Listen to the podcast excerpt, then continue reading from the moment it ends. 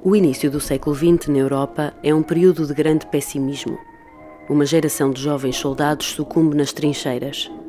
Ao progresso e entusiasmo europeu do século XIX, seguem-se anos de desilusão e a ideia de homem uno e racional está em crise. O esoterismo no início do século XX era um fenômeno é, muito visível, muito importante para muitos intelectuais e muitas pessoas de avant-garde. Fernando Pessoa foi dos escritores do século XX e do modernismo mundial talvez o mais, o mais interessado pelas correntes todas que hoje podemos associar ao esoterismo, o rosacrucismo, a escrita automática, a astrologia, a iniciação, o hermetismo, a alquimia, as traduções que fez da Blavatsky, eh, a teosofia, o interesse pela magia,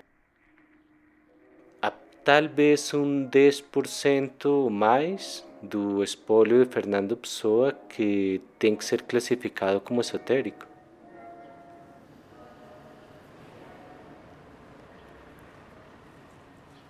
Esta viagem começa principalmente desde jovem, desde ele desenvolver um pensamento próprio e especialmente no final da vida é, torna-se cada vez mais visível.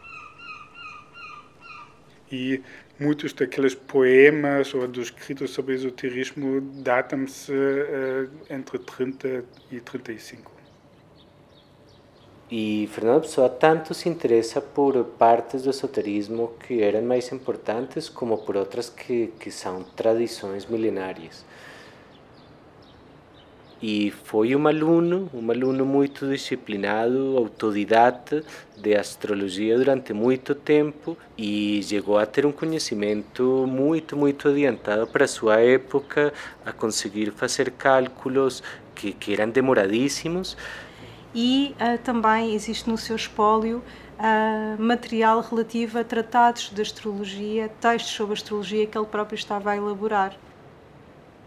Uh, ele foi em busca daqueles que na época estavam a desenvolver uh, essa disciplina, entrou em contato com astrólogos noutras partes do mundo uh, para saber acerca do seu próprio mapa também. Ele tinha algumas dúvidas relativamente à hora de nascimento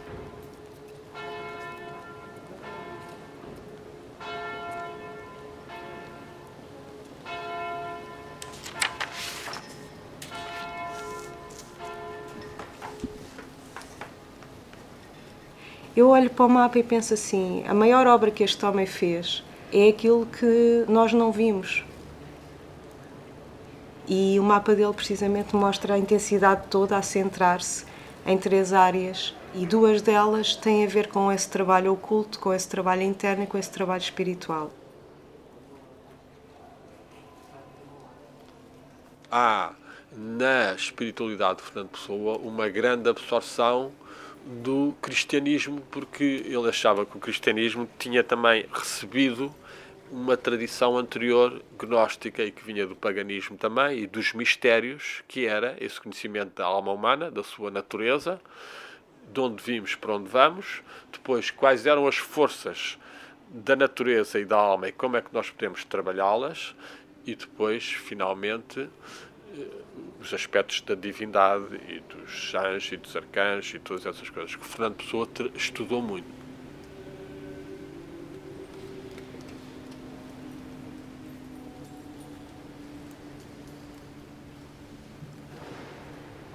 Ele teve uma educação católica tradicional, claro, e mas também, ao outro lado, teve uma educação inglesa muito racional e estas são duas partes que sempre estão um pouco em contradição nele e ele constantemente tinha de fazer um processo de transformação e de distanciamento e aquilo que é, que é, que é, que é, é amplamente conhecido é a forma como ele se desdobrou em termos identitários.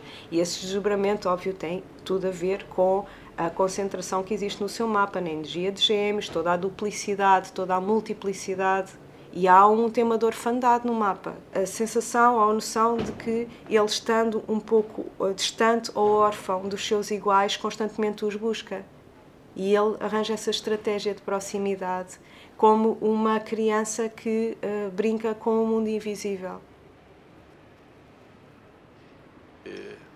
Eu posso ler-lhe o, texto, que é um dos textos mais importantes dele e que eu, quanto a mim, é das últimas coisas, em que ele, portanto, aí ele ultrapassa todas as dependências de vias intermediárias. Ele diz-nos assim: o conhecimento de Deus não depende do hebreu, nem de diagramas, nem de símbolos, nem de língua alguma falada ou pensada.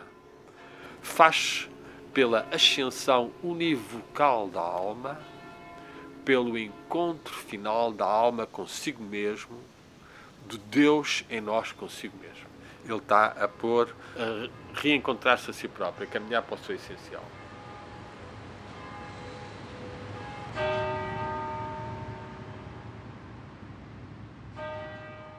Aquela coisa fascinante na obra dela que ela nunca teve certeza que o mundo existe, que estamos sonhando um mundo que, que é realidade e praticamente caminhou todas as variedades possíveis.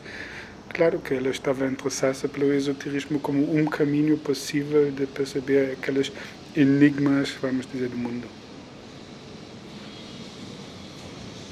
Os caminhos esotéricos que Fernando Pessoa percorreu estão espalhados por toda a sua obra. Pessoa não está só neste planeta, está nas realidades todas. E quando deixa esta existência terrena, tem certezas, mas também muitas dúvidas, e sai cheio de curiosidade.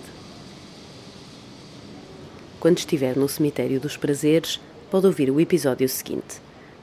O jazigo da família de Fernando Pessoa é o 4371. Dirija-se para lá.